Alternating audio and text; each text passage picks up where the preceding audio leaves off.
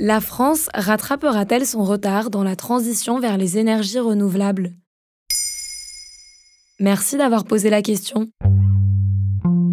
C'est peut-être le début d'un changement dans notre rapport à l'énergie. Le projet de loi d'accélération des énergies renouvelables a définitivement été adopté par le Parlement le 7 février 2023. Les sénateurs ont voté en extrême majorité la mise en place du texte, avec 300 voix pour et 13 voix contre. Portée par la ministre de la Transition écologique Agnès Pannier-Runacher, cette loi prévoit en particulier le développement de l'éolien en mer et celui du solaire.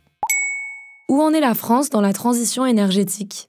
Aujourd'hui en France, le nucléaire est la première source d'énergie. Il représente 35% de la consommation globale selon les chiffres du ministère de la Transition écologique. En 2021, selon l'INSEE, la part des énergies renouvelables, ou ENR, est de 19,3%, soit 10 points de plus qu'en 2005. L'objectif du gouvernement Macron est d'inverser la tendance, c'est-à-dire de réduire la part du nucléaire à 20% de la consommation globale et de faire passer celle des énergies renouvelables à 40%. Tout ça à l'horizon 2030, en sachant que la volonté du président de la République est d'atteindre la neutralité carbone en 2050. Mais pour cela, il faudrait réduire la part des énergies fossiles qui représentent près de la moitié de la production énergétique du pays.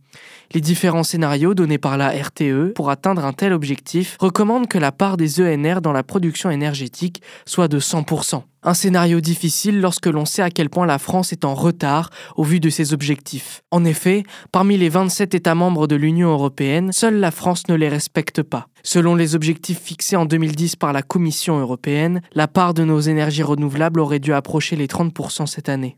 Et comment cette loi permettrait-elle d'atteindre ces objectifs?